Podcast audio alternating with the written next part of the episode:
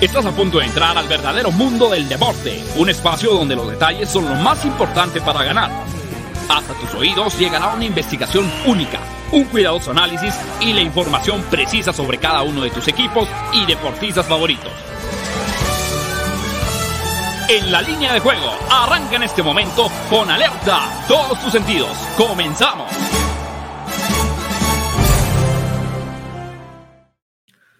Hola, ¿qué tal? ¿Cómo están? Bienvenidos en la línea de juego en fusión con máximo avance, el programa que tiene que ver con el mundo de las estadísticas, probabilidades, tendencias, toda la información de manera previa a los eventos deportivos más atractivos del día, en esta ocasión del fin de semana, porque se viene un fin de semana sensacional, espectacular, con el Gran Premio de Azerbaiyán en la Fórmula 1, también el UFC 275, dos peleas de campeonato las finales de la NBA, también las finales de conferencia en el hockey de la NHL y por supuesto el béisbol de las grandes ligas junto con la UEFA Nations League, que esa sí será analizada el día de mañana con la edición sabatina.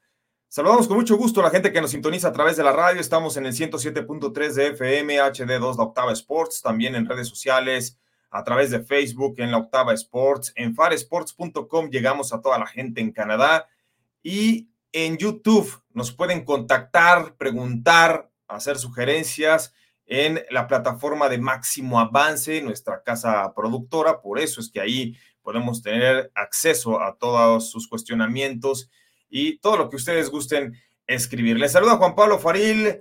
Señor Sebastián Cortés, qué milagro, qué bueno que estás con nosotros. ¿Cómo andas? Pues aquí feliz por mis Boston Celtics que están dando cátedra. Digo, la verdad es que se churrearon en ese tercer cuarto. Eh, la Nations League, el peor torneo que he visto, y ahora que México va a jugar la CONCACAF Nations League, no sé ni qué ganas con eso, dinero nada más. Pues que no te echen de la confederación nada más, porque eh, la verdad es que eh, mañana lo vamos a comentar en el programa, pero el partido de México pocas veces ha salido tan favorito la selección mexicana. Y bueno, también ah, le damos la bienvenida a ya nuestro colaborador especial de los viernes, Andrés Ornelas. ¿Cómo andas, brother?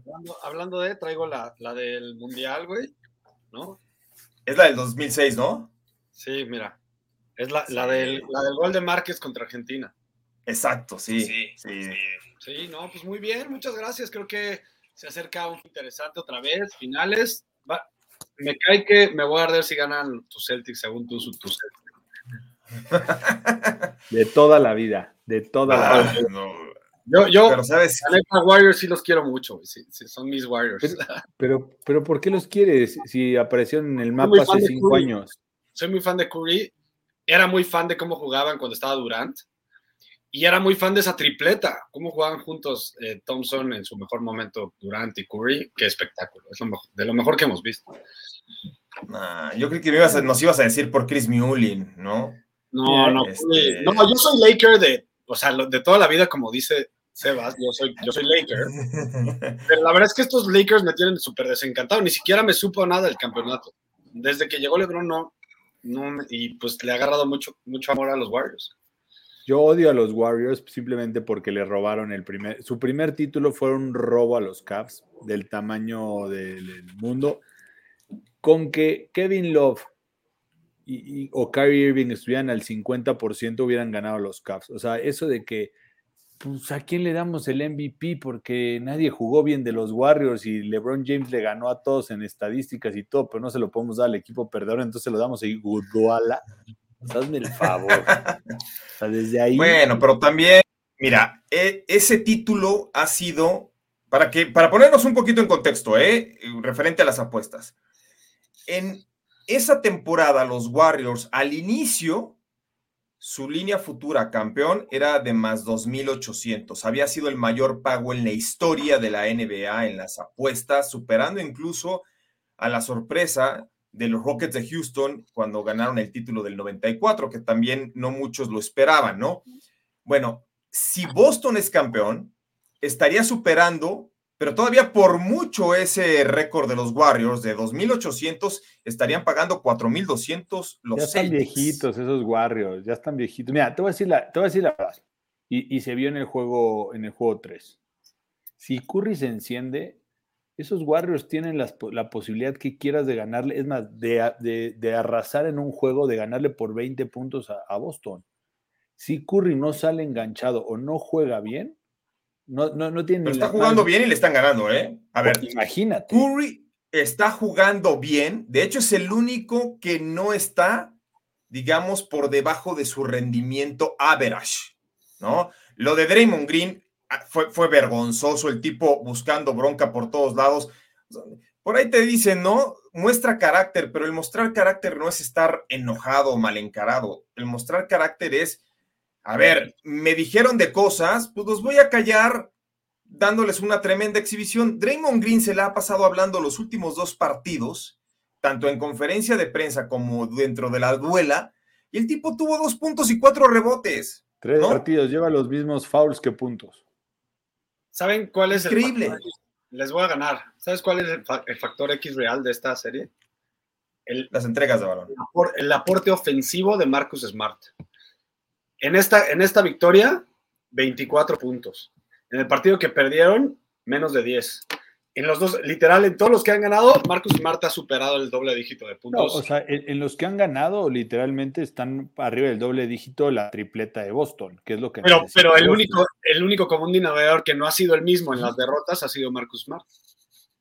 Sí, estoy de acuerdo, estoy de acuerdo. Lo de, lo de Marcus Smart. Y bueno, también le damos la bienvenida a Daniel Manjarres, porque hoy hay finales de básquetbol de la NBA, es el cuarto juego de la serie, Manja. Y tú ya estás más que listo con tus piquetazos para reventar.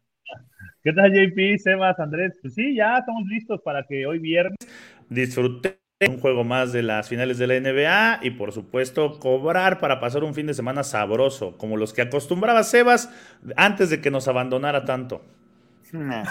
sí, ándale, exacto. Con eso de que anda muy ocupado el señor Sebastián Cortés, pero bueno, este, hoy no tenemos agenda del día porque hoy vamos a analizar prácticamente de todo, ¿no? Eh, Fórmula 1, UFC, béisbol. Lo único que no vamos a analizar es hockey de la NHL, tampoco fútbol soccer, eso le toca al, programa de mañana. Pero pues ya vámonos de lleno, ¿no? Con, con este juego número 4, Celtics de Boston. ¿Cómo está la línea? Casi idéntica al juego número 3. Boston favorito menos 4 en el handicap, menos 165 en el money line. Las altas y bajas aumentan un poquito de 212.5 que estaban en el tercer partido, ya están en 214. Y la pregunta, Sebas, ¿te vas a sostener con los Celtics de Boston para que por primera vez los Warriors de Golden State caigan por ocasión consecutiva en esta postemporada? Perdón, perdón que te interrumpa, Sebas. Nada más quiero sacar a relucir, Antos. ¿No les, sale, ¿No les saca a ustedes de onda que no hayan realmente ajustado esa línea después de una derrota tan fuerte? Pues no, por, el factor necesidad. Eh, no, tanto el factor necesidad, o sea, la realidad es que se separó Golden State cuando se lesiona Curry. Cuando se lesiona Curry y que todavía juega como cuatro series ofensivas más, ahí es cuando se separa un poquito este, este Boston. Los terceros cuartos desastrosos de Boston y es una bestialidad lo que hacen los Warriors en los terceros cuartos. Han ganado los terceros cuartos creo que por 15 puntos, por 12 puntos, hasta por 20 puntos. ¿Qué me gusta? Yo creo que va a ser un juego mucho más cerrado. O sea, al final de cuentas hemos visto a Boston en toda la postemporada y por eso sigo con esa tendencia un poco es juega con una intensidad muy alta y después baja un poquito, ¿no? Al final de cuentas. Entonces, a mí me gusta el más cuatro de los Warriors, al final de cuentas. Yo creo, no sé si vayan a ganar el juego, ¿no? Creo que va a ser un juego mucho más cerrado y me gustan las altas de este juego. Las altas que están en 214.5. Ay, a ver, a ver, Maja, ¿tú qué dices? Porque de, de todo lo que acaba de decir Sebas, este, creo que nada me convence, pero a la vez nada. Yo pensé que. Adelante. Yo pensé que iba a decir por, eh, por lo que dijo que las bajas. A mí me gustan las bajas. Sí, también creo que va a ser un juego cerrado. Sí, eh, creo que la diferencia han sido los rebotes, ¿no? En el juego, en el juego 2 los Warriors no le permitieron ninguna segunda oportunidad al equipo de los Celtics con los, con los rebotes, pero en el juego 3 Boston supera 47 a 31 en este departamento. Creo que ahí también puede pasar la clave en la, en la, parte de los rebotes. Sí coincido en que va a ser un juego más cerrado, un juego en el que se puede definir para uno u otro lado y también me gustan los puntos de los Warriors, el más 4, pero me gusta el under de 214, ¿eh? por lo mismo de lo peleado y cerrado que va a estar. Y fíjate que ahí también comulgamos. Andrés Ornelas, a ver, sabemos que no nada más esta serie final, sino prácticamente toda la postemporada ha sido inestable, es decir, ha sido impredecible. De lo único casi seguro de lo que estamos y que ha coincidido en estos tres juegos de las finales es lo que decía Sebas. En el tercer cuarto Golden State gana, arrasa, supera, barre al rival y en este caso a Celtics de Boston. Pero en el último cuarto en los tres partidos ha sido Boston el que ha superado a los Warriors. Es quizá la única estadística que nos ha acompañado durante los tres partidos de manera inequívoca. ¿A ti qué te gusta para este compromiso? Yo voy con ustedes dos y en contra de Sebas, que eso me hace sentir bien, la verdad. este, un factor importante. Boston en toda la postemporada ha sido sumamente bueno después de una derrota pero después de una victoria ha sufrido, ha sufrido tres ganados y siete perdidos fuera de la primera barrida contra Nets, que creo que no la debemos de contar. Eh, tres ganados y siete perdidos después de una victoria. Eh, por el otro lado, tampoco Golden State es como que pueda aprovecharse de esa estadística, porque tiene tres ganados y cinco perdidos como visitante en los playoffs. Y tenemos que mencionar, aunque no creo que vaya a afectar tanto, es una variable, aunque sea pequeña, la, lesión de Curry en el pie, ¿no? Eh, y otro factor importantísimo que a mí ya me da, eh, pues, la última decisión para que me gusten estas bajas, que también voy con, con Juanpa y con Manja, que es, es el único partido de todas las finales que solo tiene un día entre, eh, de descanso. Todos los otros partidos tienen dos días, dos días, dos días, dos días. Este es el único que tiene un día. Van a estar un poco menos, pues con estamina más baja, ¿no? Para desgracia de los Warriors, ¿no? Porque se da en el momento en que, en que no se sabe, aunque ya ha sido colocado como probable, el va a jugar. ¿no? Va, a jugar. No creo que va a jugar mucho la lesión. Pero diezma, a ver, va a jugar, pero cuando no estás al 100% y, y me da la impresión, y lo dijo también Daniel Manjarres al inicio de la semana, están muy precipitados los tiros del equipo de Golden State o sea, yo los he visto desde el mismo primer cuarto lanzar triples de manera muy incómoda, incluso sin tener los pies bien plantados.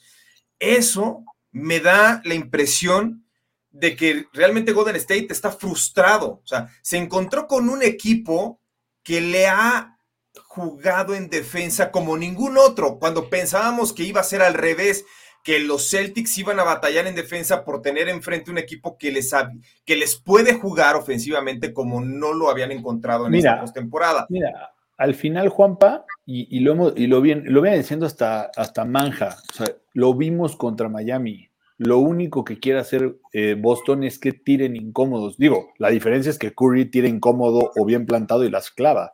No, pero el resto de los jugadores les ha costado mucho, sobre todo a Clay Thompson. Digo, Draymond Green a mí en lo personal, y probablemente Manjarres me va a matar y me va a asesinar y Ornelas igual, se me hace que si no jugara en los Warriors, sería un jugador más de la NBA. ¿eh? No manches. Un jugador más. Sí, totalmente, totalmente, no, totalmente. Los, los referees y los árbitros le pasan 100 mil cosas por jugar en ese equipo que si jugara en Orlando Magic lo hubieran echado 20 veces. Ok, yo de Draymond Green no estoy esperando que anote muchos puntos, Andrés, pero sí estoy esperando que por lo menos en la pintura es que es el único y que no y, que no el rival te aplaste en rebotes y en puntos en la pintura. Es que, es el único que juega en la pintura de los Warriors, Draymond Green. Es que Looney, una sombra, no, existe.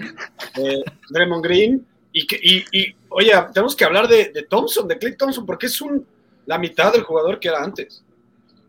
Bueno, sí. Sí, ya, no, ya no, fue lo mismo, ¿no? Está desaparecido Clay Thompson. Pero ¿cómo, man? Ahora, eso... Tú decías, si tú decías que Clay Thompson era top, ahorita todavía antes de empezar esta nah, serie. Yo nunca he dicho que Clay Thompson era top. Pero era, era uno de los factores X. Si él mejoraba, eh, sí. podían jugar bien los Warriors. Pero creo que el problema de Clay Thompson es que ahorita solo vive de tiros de media distancia. Ya ni siquiera es buen tirador de triple. Y antes era súper, era muy bien, muy buen no, en el rim, en el aro. Y no ha hecho y eso. ahora, ¿dónde está, dónde, está, ¿dónde está Andrew Wiggins? ¿Dónde está mi Jordan Poole de toda la vida? o sea, están desaparecidos. Exacto. Están Wiggins desaparecidos. Sí ha jugado bien. Wiggins sí, pero pues al final no, tiene lo que voy, de lo que es los Celtics, los Celtics se dieron cuenta que los Warriors no tienen cómo jugar en la pintura.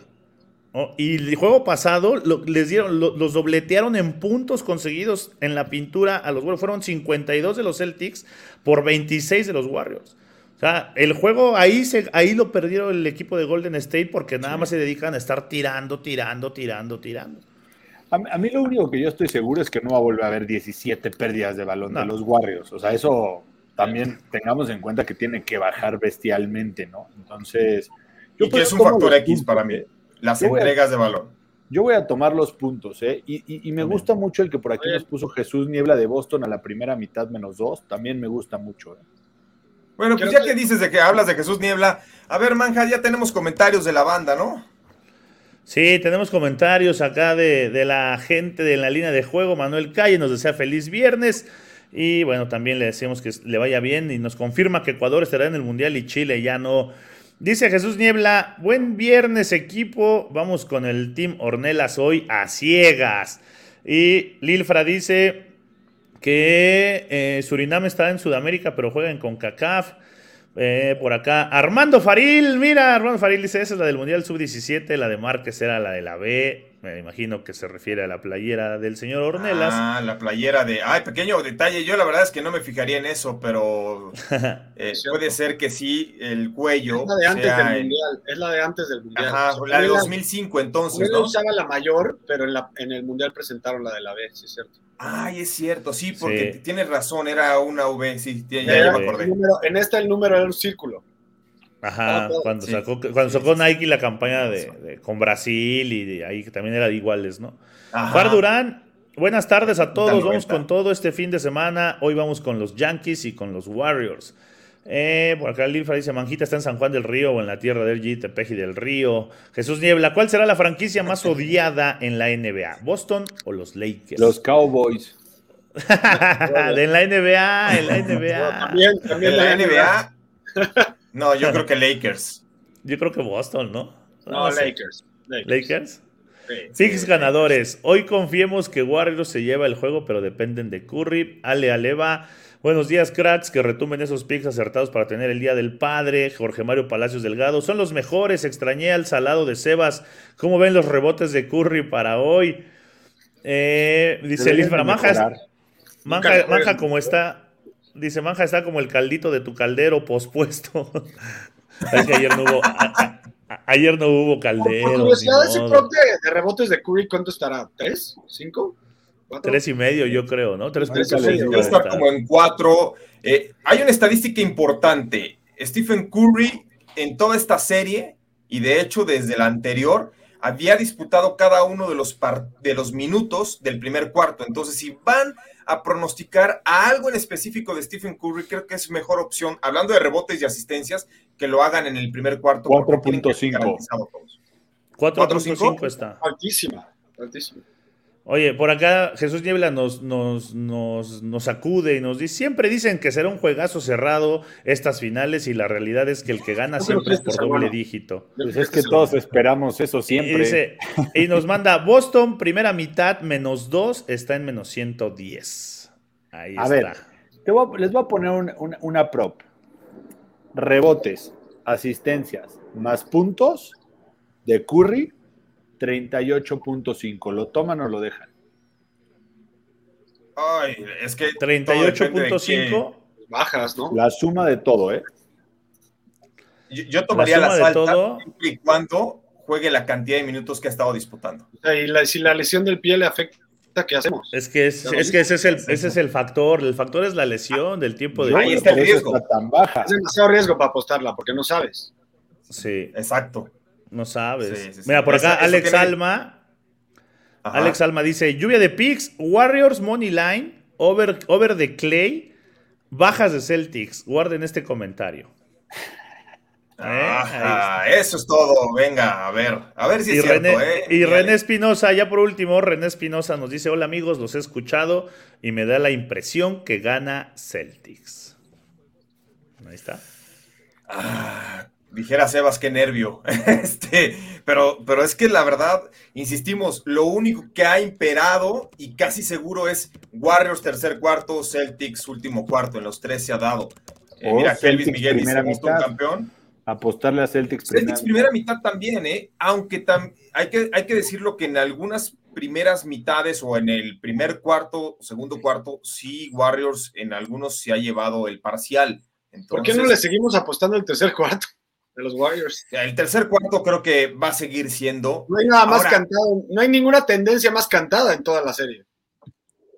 A ver, ahí les va. ¿Cuánto está promediando Warriors? Porque hay que hablar con números, no nada más de lo que pensamos, no. ¿Cuántos puntos a favor promedia Warriors esta serie final en el tercer cuarto? 35. En contra, 21. Es decir, está ganando por 14 puntos de diferencia a Boston. Pero, ahí les va. ¿Cuántos está promediando Celtics en el último cuarto? 29. En contra de 16. Ganando por 13 puntos de diferencia en promedio el último cuarto. Entonces, es la única tendencia que se ha hecho repetitiva en cada uno de los juegos y es muy probable que se dé en este día, ¿eh? Sí, sí, la verdad, sí. Es muy probable. La verdad es que a mí sí me gusta. Este, si hay algo que me encanta son Warriors para el tercer cuarto porque sí juegan en otra dimensión. Se ven de inmediato los ajustes de Steve Kerr y la mayoría de los titulares ven muchos minutos. Por eso, por eso yo les pregunto esto, o sea, ¿por qué esperarse hasta el tercer cuarto? No, no se esperan, ajustan. No, o sea, estoy de acuerdo, pero no sigue. Tú vueltas a ver un cuarto cuarto. Estoy de acuerdo con Sebas, no están. O sea, los ajustes. Es un equipo. Toda la segunda mitad, no solo el tercer cuarto. No, los ajustes, mira, como coach, los ajustes, los ajustes duran los primeros minutos del inicio del partido y del inicio de la segunda mitad. ¿Por qué? Porque el otro equipo también va.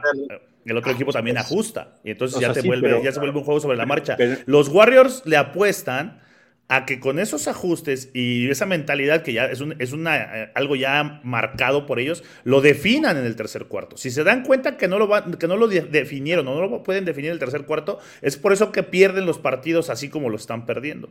Pero cuando lo definen en el tercer cuarto, cuando ellos se dan cuenta que lo van a liquidar en el tercer cuarto, le meten el acelerador y terminan ganando.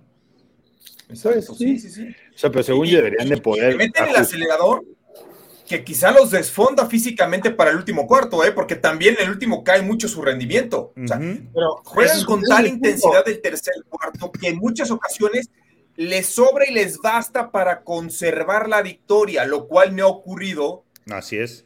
En, postemporada, ¿no? Ahora, nosotros veíamos una película y decíamos al inicio de, de estas series finales, Boston no se ha enfrentado a una ofensiva tan buena tirando de tres puntos. Pero la realidad es que Boston hizo los ajustes y dijo, voy a meter a la gente en el perímetro y que me lo ganen con Draymond Green en el interior. Literalmente eso lo veías en el cuarto cuarto. Los de pasaban la, línea de, tres puntos y los dejaban pasar para anotar. los dejaban. Exacto. Anótame de dos, gáname con dos y gáname con Draymond Green, pero no me vas a ganar con Stephen Curry. Y esa es la forma en cómo Boston se ha preparado estas finales pero sí, creo, independientemente Manjarres, que no le da a mi Smart de toda la vida su, valor defensivamente y todo. o sea, quitando la defensa de Maps, que, que, el, Warriors la, hizo pedazos, esta defensa es top. O sea, lo que hemos visto que ha hecho en, esta en, estos playoffs. O sea, Porque tiene mejores atletas. Porque no, tiene mejores atletas que los Maps.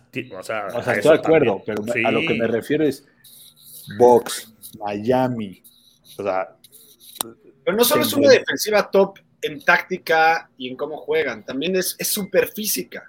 Sí, son mejores atletas. Miami es el equipo más físico de toda la NBA. Así es. No, y los Soles de Phoenix también eran muy físicos y, bueno, ahí están los Celtics de Boston. Tenemos que irnos a una pausa en el radio, vamos a una pausa y estamos de regreso. Esto es En la línea de juego. Locava Sports te da más emociones. Continuamos con Andrés Ornelas, Daniel Manjarres, Sebastián Cortés, Juan Pablo Faril. Saludos a la gente que nos sintoniza y que nos escucha, nos ve desde Canadá a través de faresports.com, también en la radio. En este momento estamos en el corte comercial, pero llegamos en el 107.3 de FM y en las redes sociales. Vamos a dejar a un lado ya el partido de Warriors en contra de Celtics. Al final vamos a dar el all-in, el pronóstico que más nos guste de este juego, pero la verdad es que tenemos que irnos también con el béisbol de las grandes ligas, aprovechando que está aquí Andrés Ornelas. Hoy hay que hablar de puro básquet. vamos a volver a hablar de, al final, Maja. Andrés, Giants Dodgers, fíjate que me llamó la atención, los Giants vienen de una serie contra Rockies de Colorado, pero se dio en la Bahía. ¿Y qué cantidad de apuestas se metieron en los últimos dos días al over? Y no fue así en esa situación. ¿Qué te gusta hoy para el duelo en el montículo entre Walker Bueller y Jacob Junis, entendiendo que Walker Bueller está lanzando basura, o sea, basura en el sentido de a lo que nos ha acostumbrado en su carrera, le han anotado 18 carreras limpias en las últimas 24 entradas lanzadas a Walker Bueller. ¿Qué te gusta, Andrés, para este juego? Pero algo clave, la verdad sí, no me gusta lo que está tirando Walker Bueller, pero algo clave es que sus últimos dos partidos como eh, visitante solo tiene un era de 2.08. ¿Qué opinas de eso? Ok, estoy de acuerdo. Eh, mira, sí, pero al final del día, Walker Bueller, o sea, el, tener una efectividad de 6.75 y que el over se dio en sus siete aperturas más recientes, no habla bien de Walker Bueller. O sea, podrá como visitante tener buenos números o decentes números, pero ¿tú irías con Walker Bueller seguro para hoy no, estaba jugando de abogado del diablo, porque además Jacob Junis está subvalorado por el lado de, los Giants. Ha sido un buen pitcher. La verdad es que a mí siempre me impresiona que los Giants, junto con los Astros, son dos equipos que agarran a cualquier pitcher, lo desarrollan y lo vuelven casi un ace. ¿no? Eso se me hace espectacular. En el, caso de los Astros, puedes decir a Valdés, puedes decir a varios pitchers. En el caso de los Giants está Cobb, está eh, Wood, está este cuate. Eh, este Junis, que Junis era un donadie antes de llegar a los Giants y está pichando bien. Sí. Y sobre todo en casa. Sí, sí, sí. números. La verdad es que yo me inclino un poco por los, por los Giants. A mí me gusta, se me hace un. ¿Sabes por qué me gustan mucho los, los Giants, Juanpa? Porque es un equipo que el mercado no los valora como el equipo bueno que son. Siempre te los venden más barato de lo que son en realidad, el momio. Sí, es cierto. Además le juegan bien a los Dodgers desde, la temporada pasada que no era, nunca fueron favoritos o, siempre les costaba a los oddsmakers ponerlo en una línea correcta, les costaba muchísimo y hoy en día creo que pues, traen un buen ritmo. A mí te voy a decir algo, algo raro, ¿no? Porque después de todo lo que dijeron de Walker Bueller, a mí me gustan las bajas de este juego, ¿eh? O sea, sí creo que al final de cuentas no, no le van a volver a meter esa cantidad de carreras a Walker Buehler, también hay que ser sinceros. O sea, pueden tener una, puede, haber tenido cuatro malas salidas, pero sigue siendo un buen pitcher. Y me convenció un poquito Andrés con lo que dijo de Junis, yo no lo conocía, ni lo ubicaba, ni sabía quién era, no sabía, es más, pensé que era juvenil, así de sencillo. Este Oye, pero el dinero se lo están metiendo al over, Sebas, 90%. Por, por el histórico que trae Walker, Walker Buehler trae... Entonces, yo voy, yo voy con Entonces vamos con los Giants. Yo voy con, sí, también es muy, Giants. el pick de, de, Giants como underdog. Yo me inclino con los Giants. Yo me inclino con los Giants. Las últimas tres veces que hemos analizado a Dodgers, eso sí me acuerdo perfectamente, los dimos favoritos y perdieron el juego. Contra los perdieron el juego, entonces. Contra los piratas. Oye, no está jugando al béisbol que se desacostumbra. No está jugando al béisbol que se desacostumbra. No, están por debajo del nivel, estoy de acuerdo. Están por debajo del nivel entonces, este, eso me queda clarísimo. Lo de Yunis, para que tomen dato, en sus últimas tres salidas, el equipo de los Giants consiguió la victoria y maneja una efectividad de 2.25. Todo lo contrario a lo de Walker Bueller en sus aperturas más recientes. Ahora, los dos veces que se han enfrentado en este año fueron victorias para Dodgers, 3 por 1, 9-1. Fue a principios de mayo, ya pasó un mes de la última vez que se vieron las caras pero en esta ocasión va a ser en San Francisco, en la Bahía, y es muy complicado por el ambiente tan hostil, es la rivalidad. Me atrevo a decir que es la rivalidad más grande que tiene la Liga Nacional, esta, la de Giants en contra de Dodgers, por eso. Aunque por ahí dicen, no, San Diego y Dodgers ya se están dando, no. Giants Dodgers es la gran rivalidad. Vamos a una pausa y regresamos. Locava Sports te da más emociones. Continuamos a través del 107.3 de FM, analizando el béisbol de las grandes ligas. Hablábamos del Giants en contra de Dodgers, donde va al centro del diamante Walker Bueller. Walker Bueller está irreconocible, pero para mal. 18 carreras admitidas limpias en las últimas 24 entradas lanzadas. Y hoy, hoy es favorito, pero digo, sí está muy barato, hay que aceptarlo, ¿eh? Menos 150 Dodgers es una línea muy barata, pero aún así sale favorito cuando el rival puede ser que luzca en mejor ritmo. 30 victorias, 26. Estos Giants, como dice Andrés Ornelas, pues son sobre este eh, underrated, ¿no? Prácticamente. Pero para lo de ¿Sí? Nelson, 30, Sí, hay que ir 30 con el underdog.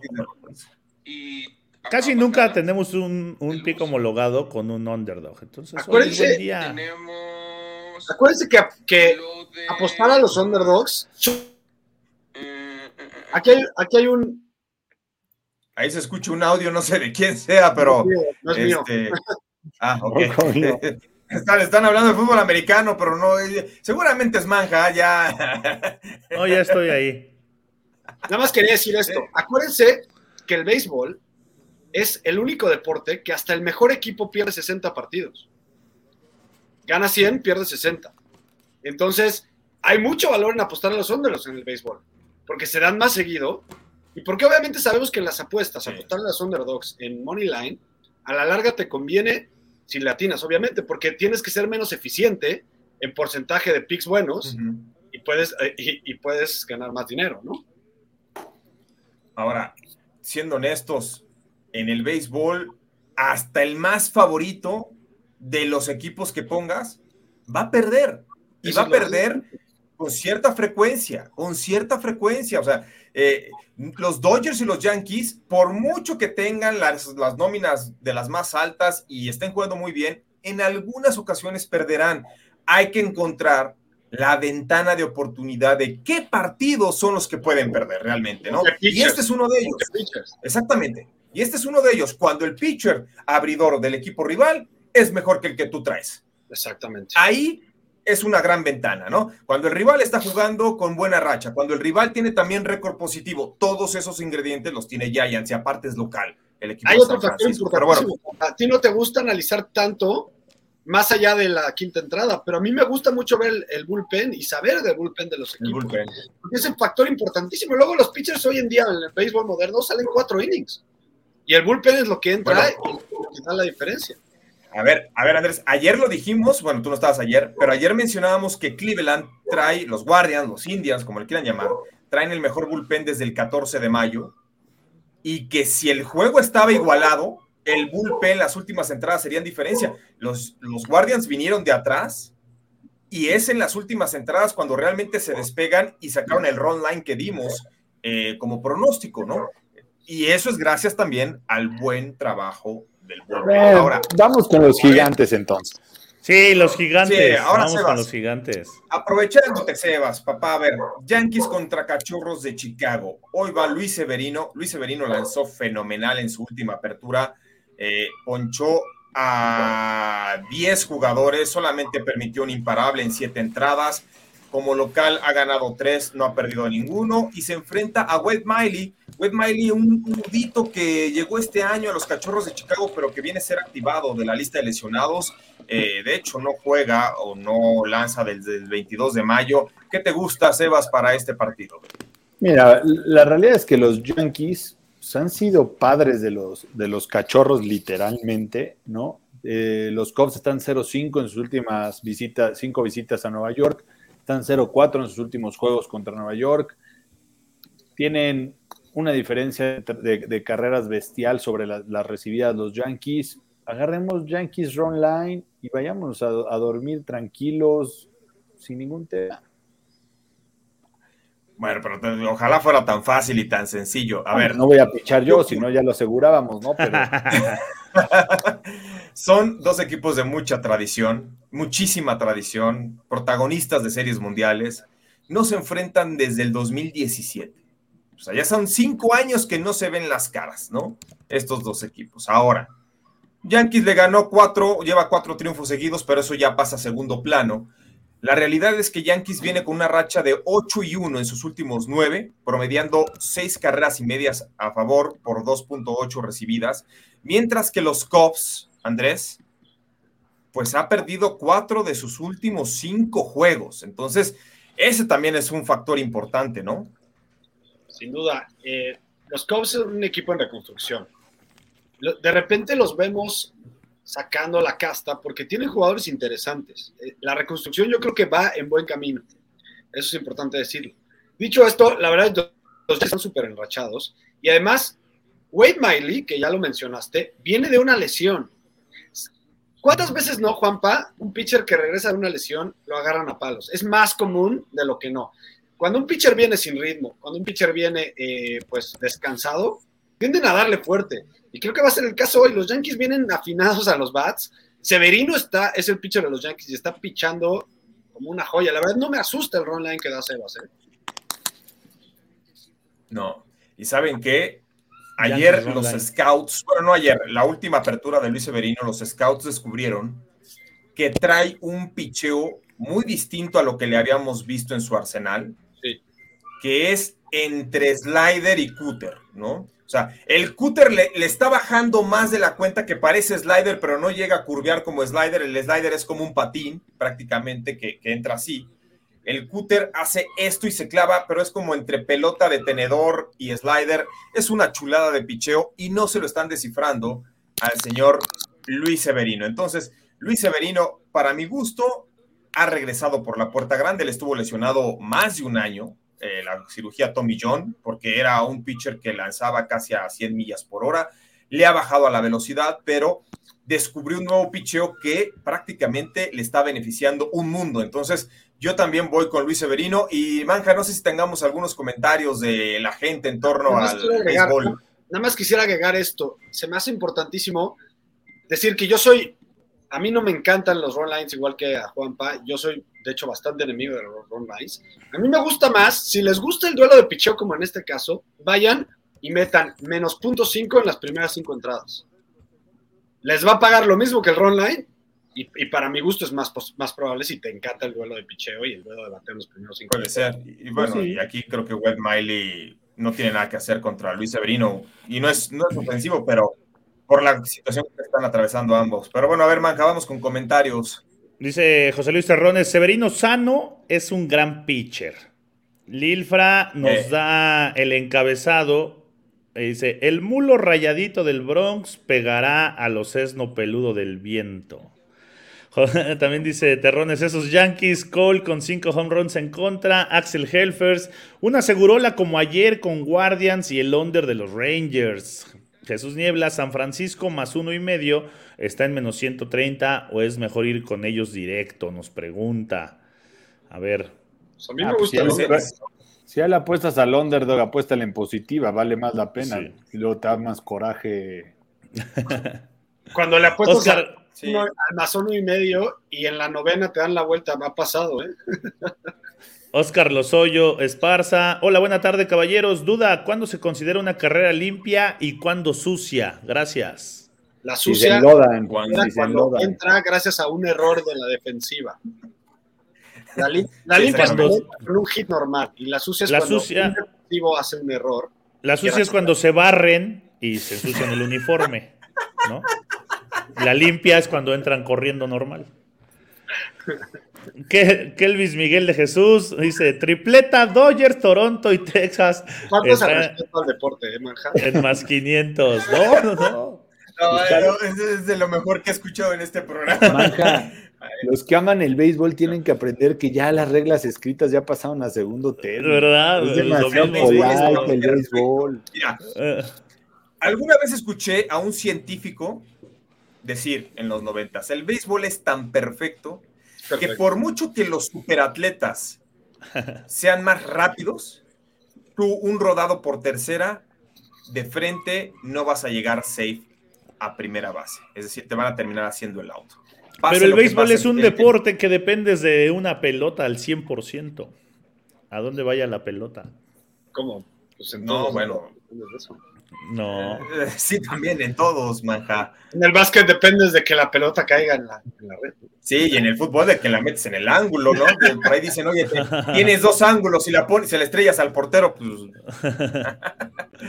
Mira, Winner, Bueno, dice, sigamos, saludos.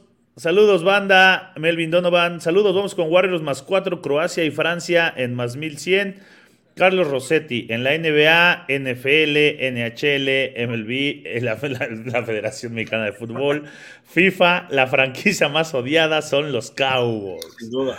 sin duda. Omar Cuevas, ya no saludos, tanto, ya mucha banda. gente le llega a dar ternura. Yo lo No, ahora ya le dan, ahora ya odian a los Pats. No, Ajá. Pero ya se fue Brady, Omar. ya, no- ya no hay pedo. y al América. Saludos, banda. Ayer solo nos quedaron mal los Orioles. Les comparto que aposté en vivo en el Brasileirao y me fue bien. Kevin Miguel de Jesús, Boston campeón. Y eh, por acá el último, dice Axel Helfers, Yankees, ni más, ya me fallaron. No más, Yankees no más, ya me fallaron dos veces para cobrar buen momio. No, es que- que qué horrible que tienen 16 derrotas y apostaste en dos de ellas. No, no, pues sí. pero te voy a decir algo de los Yankees. sucede. Yo tampoco les apuesto mucho porque siempre tienen un impuesto. Siempre son mucho más caros de la realidad. Pero es igual que Dodgers. Sí. Exacto, es muy parecido a Dodgers. Te Te voy, a decir qué mucho me, te voy a decir qué me pasó a mí. Estaba apostando en vivo en el de Twins contra de Yankees, en el primero que ganó 8-1 Twins. Ah. En el Ajá. primerito. Iba ganando Twins 2-0 y tenían dos en base los Yankees. Y sin querer me equivoqué y le puse, en vez de ponerle a los Yankees, le puse a los Twins en menos 115. Yo estaba haciendo un coraje porque... Güey, eres mejor apostador cuando te equivocas que cuando lo haces bien. Ajá. Y de pronto checo el ticket y dije, ay, puse Twins, mira. Oye, eh, el destino de la mala suerte ahí se topó con co- pared, ¿no? Porque una cosa es lo que quiere Sebas y otra cosa es la que termina haciendo. Es como el que ayer- sal como que entró en conflicto. Sí, es como el que ayer nos decía. Yo ya aprendí que voy a analizar profundamente los, los- los juegos y voy a apostar en contra de mi análisis y, y gano. Así decía uno. así Nada más, es- nada más para acabar esto del impuesto, los casinos saben que la gente ciegamente le va a apostar a los Yankees. Entonces se dan el lujo de inflarlos, inflarlos, inflarlos y le va- la gente le va a seguir apostando. Sí, tiene mucha Sebas. Dodgers, Real, Madrid, Barcelona, Cowboys. los Cowboys, o sea, todos son equipos que, que los inflan y, y les mueven los, ¿cómo se llama? Los casinos, pero, pues, ¿qué te digo? Vamos en run line esta vez. Venga, me agrada, me agrada. O- o- algo, algo muy importante también. Tómenlo menos uno, no menos uno y medio. Paga lo mismo. Pero si ganan por uno, por lo menos hacen push, ¿no? O sea, a mí se me hace todo ¿a increíble poco que estas ¿Todos alturas, los casinos te lo ofrecen? No, la, ma- la mayoría sí. ahora la mayoría ya, sí. Yo digo que Sí, no. sí, sí. compa. Yo lo he visto, yo he visto ya varios y he pronosticado varios en menos uno y maneja el mismo handicap que, menos, eh, que el menos uno y medio. Y otro, otra, es el- otra, otra situación es, en lugar de tomar la doble oportunidad en el fútbol, tomas el más 0.5, que es exactamente lo mismo que la doble oportunidad, y te paga mejor, Sí. ¿no? Entonces, Y, Son algunos- qué te paga mejor. Tú explícame. O sea, Exacto, es exacto lo mismo, ¿no? No, no tiene razón, no tiene razón. Pero a ver, Sebas, UFC 275, Glover Teixeira contra Giri Prokaska, o Giri Prokaska. Eh, ¿Cómo ves este, este combate donde las altas y bajas están en 1.5? Este peleador de República Checa que dominó a Volkan Ozdemir y a Dominic Reyes en el primer round, como que llega, no sé, con muchas expectativas. Y Glover Teixeira, a pesar de sus 42 años, ya nos enseñó que tiene muchos recursos, ¿no? Mira, al final de cuentas en esta pelea, o sea, lo que estamos viendo es que eh, el, el Glover Teixeira siempre va a ser cumplidor. Una, es Sí. muy bueno en el jiu-jitsu, ¿no?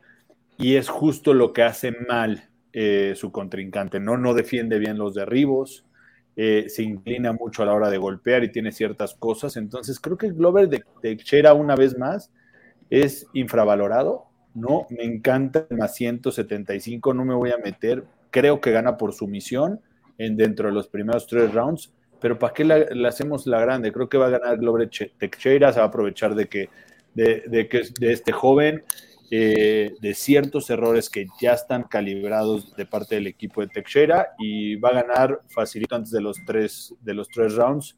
Eh, sin ningún tema Glover Teixeira y a cobrar ese más 170, 175 dependiendo del casino donde lo agarra. Lo que pasa es que lo de Prochaska prácticamente raya en un desconocimiento de cómo puede reaccionar ante una pelea por un título. Estamos hablando del título de los semicompletos. Este, esta cartelera será mañana sábado, el UFC 275. No pierde desde 2015, pero Teixeira ha ido underdog en todas y cada una de sus últimas peleas y gana, gana, gana. ¿Sabes? A mí que me da mucha más confianza digo, la verdad es que el más 170 y, y quizá el currículum de Prochaska sí me detiene un poco, pero a mí me da mayor certidumbre pronosticar a las altas. Están en apenas 1.5 rounds. 1.5 rounds, recordando que en la UFC peleas de campeonato son a 5 rounds, cada una dura 5 minutos, no es como en el boxeo que duran 3, pero en 1.5 rounds creo que se me hace muy viable que se hagan las altas. Yo no, yo, no, yo no me atrevería a eso porque es una pelea con la pegada que tienen los dos. Tú no le das oportunidad al checo de algo. No, sí, o sea, obviamente, o sea, cualquier cosa puede pasar y, al final es bueno, por eso lo pusieron ahí, pero en una pelea de campeonato, o sea, el análisis que tienes que hacer de cinco rounds completos es totalmente diferente cuando subes tres rounds y pues casi casi es, analiza, se analiza muy fácil a, tus rivales porque no tiene o sea, Glover Teixeira, como te lo, puede acabar en un round, rapidito, ¿no? Se siente cómodo estando de pie y aventándole. Al final de cuentas, eh, Prochaska es, va, a querer la pelea de pie porque no sabe defender los derribos, porque no sabe defender en la lona. Entonces, más bien, si creen que va a ganar Prochaska, apuesten al under del 1.5 porque tiene que ganar por nocaut. Yo no creo que Exacto. No, no vaya a ganar, no, no hay forma que gane por sumisión o por puntos porque Glover Teixeira lo va a dominar en ese sentido. Por eso yo voy por la sorpresa y me gusta el más 175 porque creo que está muy desequilibrada las probabilidades. O sea, muchos dicen que tiene el 36% de posibilidades Teixeira. Yo no creo, yo creo que está mucho más cerca de un 48, 49. la pelea es demasiado pareja para esos montos eso es clave, ¿no? Ganarle al casino en cuanto a las probabilidades que te da. Ese es, el mundo de las apuestas, de eso se tratan las apuestas. Probabilidad implícita que te da según el mundo que te da. Y si tú crees que hay más probabilidad de eso, hay valor en la apuesta. Y nunca hay que tener miedo a ir con el underdog. Si a ti te gusta, no te fijes en la línea, ¿no? O sea, a veces eso nos detiene un poco, eh, honestamente. Ahora, ah, yo insisto, a mí me gustan las altas porque creo que Glover Teixeira no va a ser tan fácil como muchos presienten que pueda ser que en un round, digo, por ahí, patea como mula este tipo, el checo, ¿no? Eh, Prochaska tiene unos golpes y tiene unos golpes y unas patadas impresionantes, entonces por ahí lo pesca. Pero, ¿qué tiene Glover Teixeira? Lo que decía Sebas, el, el, manejo a ras de lona. De hecho, cuatro de las últimas cinco victorias del brasileño fueron por sometimiento. Creo que en este momento hay pocos peleadores en las artes marciales mixtas que sean tan buenos a la hora de someter al rival como Glover Teixeira. Y es ahí donde puede estar la gran eh, diferencia. Ahora, por lo mismo, por ese gran manejo que tiene Glover Teixeira en defensa, mi pick es over de 1.5. Aunque gane el checo, va a hacerlo a finales del último, bueno, en los últimos segundos del segundo round o del tercero, pero le van a aguantar por lo menos un round y medio. Esa es mi impresión. Este, en la otra pelea, Sebas, Valentina Shevchenko sí está muy favorita, título femenil, peso eh, mosca prácticamente. No hay quien en esta categoría le pueda ganar a la originaria de Kazajistán.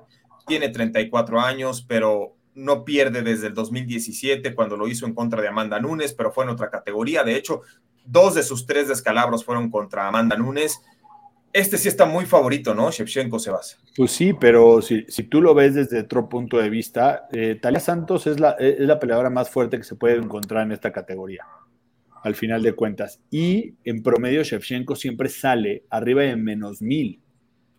Ojo, siempre está menos Sí. mil. En esta pelea bajó muchísimo el momio. No me gusta, o sea, yo no voy a apostar un momio de eso, ni me voy a meter en sumisión o knockout ni nada.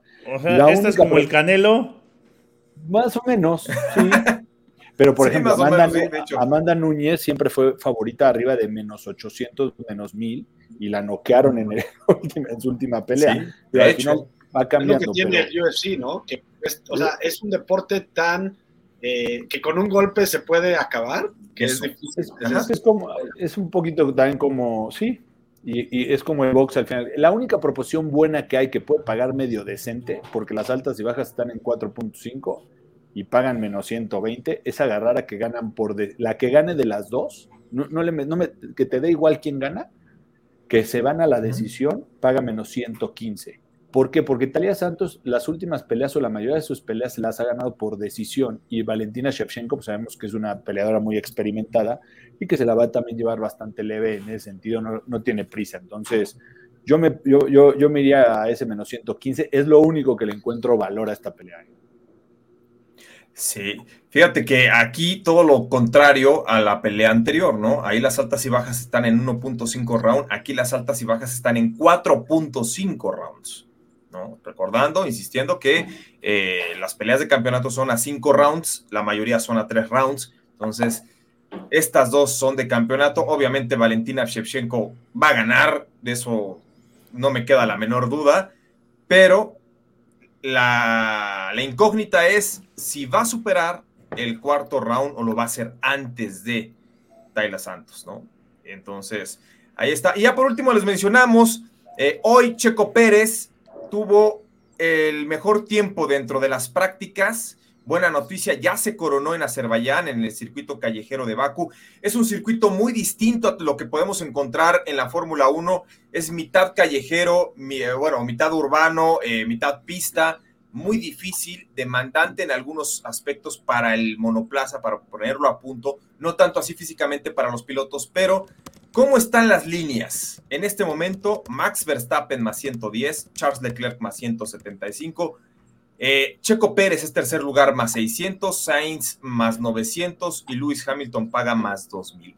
Las probabilidades de que Checo Pérez tenga una buena carrera, sí, son muchas, o por lo menos más de las que ha tenido este año, por el antecedente de las dos grandes competencias con las que viene, por haber ganado el Gran Premio de Mónaco de mane- manera magistral y porque Ferrari está teniendo algunos problemas de experiencia. Así que eh, ya lo saben, es este domingo a las 6 de la mañana, así están las líneas. Checo Pérez, después de los entrenamientos, su línea bajó a más 600, así que podría tener una muy buena carrera, será a las 6 de la mañana, tiempo del centro de México.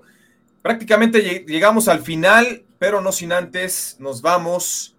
Ahí están las proposiciones para Checo Pérez, por cierto, ¿eh? Estas son las proposiciones. Llegamos al All-In. Andrés Ornelas, ¿cuáles son tus cuatro pronósticos para el fin de semana?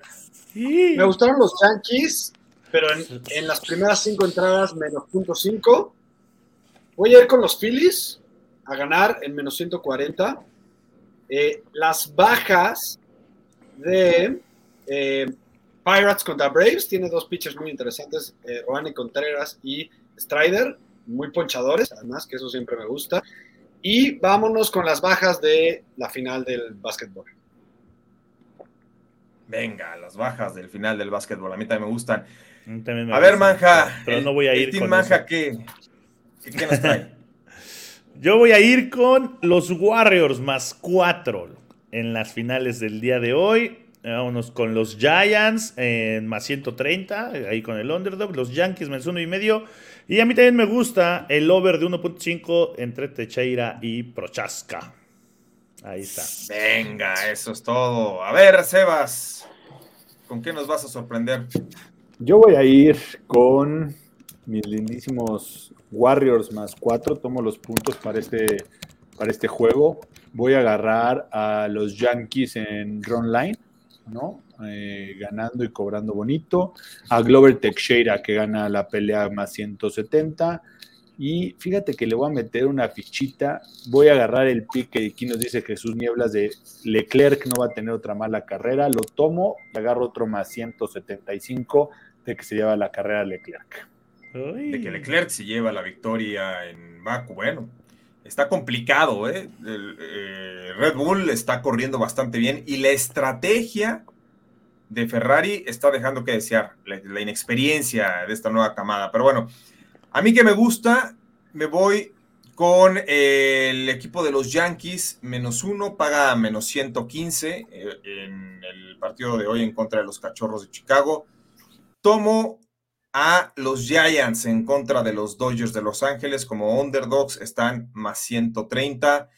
En el básquetbol de la NBA me gustan las bajas de Celtics contra Warriors de Golden State, están en 214 en este momento. Y finalmente me voy con el over de 1.5 rounds entre Glover Teixeira y Giri Prochaska, el título semicompleto de la UFC. Prácticamente llegamos al final. Muchas gracias a Andrés Ornelas, a Sebastián Cortés, a Daniel Manjarres, a nombre de todo el equipo de producción, encabezado por Jordán Tavares en la octava, por Grecia Barrios y Armando con nosotros en Máximo Avance. Hasta mañana. Locava Sports te da más emociones.